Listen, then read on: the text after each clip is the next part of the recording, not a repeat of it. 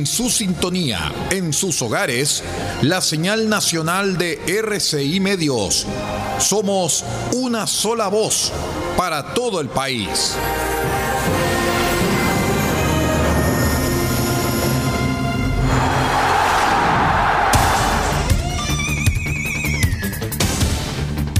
Desde nuestro centro de noticias transmite la red informativa independiente del norte del país.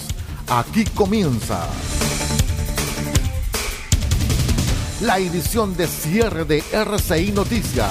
Estas son las informaciones.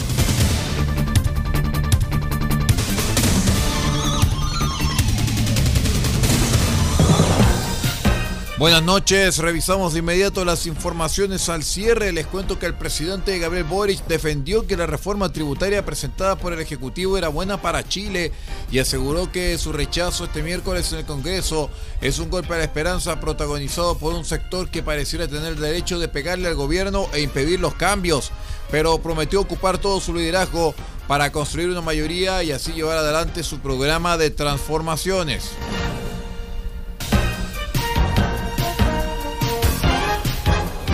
Les cuento que la Cámara de Diputados dio un golpe de gracia al gobierno tras rechazar el miércoles en general el proyecto de la reforma tributaria, uno de los ejes de la moneda para llevar adelante su plan gubernamental. En la votación el proyecto obtuvo tres abstenciones, 71 a favor y 70, perdón, 71 en contra y 73 a favor. Si bien hubo mayor número de votos favorables que los negativos, no superaron la sumatoria de estos y las abstenciones como exige el reglamento. Además, tres diputados de centro izquierda no votaron el proyecto, apareciendo como ausentes al momento de votar, los que le hubiera alcanzado el gobierno para sacar adelante el proyecto. Nos referimos a Viviana Delgado, Pamela Giles y Mónica Arce.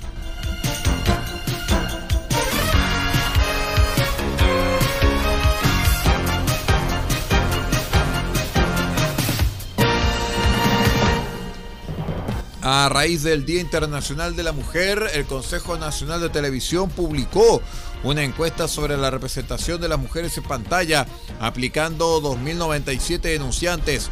Según los resultados, gran parte de los participantes consideran que se muestra más a hombres que mujeres en pantalla al representar diversidades sexuales, personas con discapacidad, pueblos originarios, migrantes y otras personas privadas de libertad.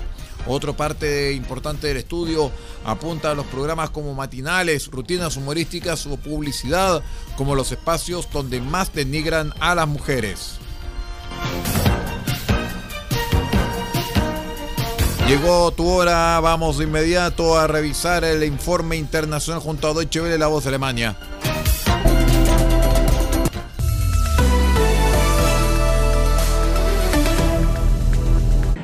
Un año más, las mujeres han salido a las calles para protestar por sus derechos y luchar contra las desigualdades, como aquí en Buenos Aires.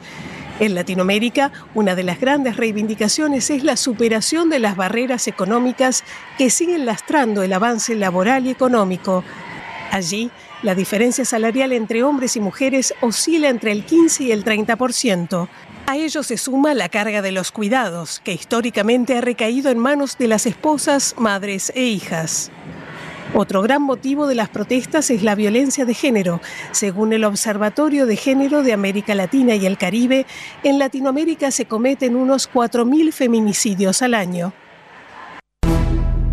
El secretario general de la ONU, Antonio Guterres, y el presidente de Ucrania, Volodymyr Zelensky, pidieron desde Kiev la continuidad de un acuerdo crucial con Moscú que permite las exportaciones ucranianas de grano. Este acuerdo, que Guterres califica de esencial para la seguridad alimentaria en todo el mundo, ha sido una de las principales iniciativas de la ONU en el marco de la guerra. Expirará el próximo 18 de marzo a menos que todas las partes acepten prolongarlo. En Atenas, decenas de miles de personas expresaron su indignación por el accidente ferroviario de la semana pasada, en el que murieron 54 personas. 14 siguen hospitalizadas. Toda Grecia ha vivido este miércoles una huelga general de 24 horas del sector público para exigir responsabilidades. Trabajadores del transporte, estudiantes y profesores exigen la dimisión del primer ministro Kyriakos Mitsotakis, quien admitió la falta de medidas de seguridad y sistemas automatizados de control en la red ferroviaria y pidió un gran perdón a todos los griegos. Italia ha logrado capturar y repatriar a una de sus criminales más buscadas, Jeff Joy, que lideraba una de las organizaciones criminales emergentes más poderosas del mundo, dedicada a la trata de mujeres para explotarlas en la prostitución en España, Países Bajos e Italia. La mujer nigeriana era prófuga de la justicia de Italia desde hace más de una década y es una de las pocas mujeres que figuraba en la lista de los 100 delincuentes más buscados por la Interpol desde 2010.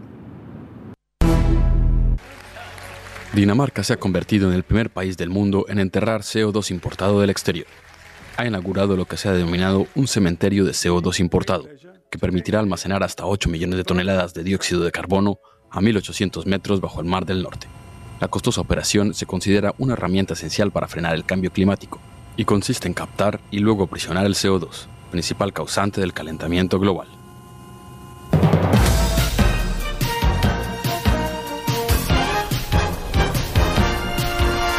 Muy bien, estimados amigos, y con esta revisión internacional junto a Deutsche Welle vamos poniendo punto final a esta edición de cierre de R6 Noticias, el noticiero de todos Pablo Ortiz Pardo nos acompañó la dirección de la red R6 Noticias y nosotros los invitamos para que en un ratito más a las 8 de la mañana podamos llevarles R6 Noticias edición central. Que tenga usted una muy buena noche.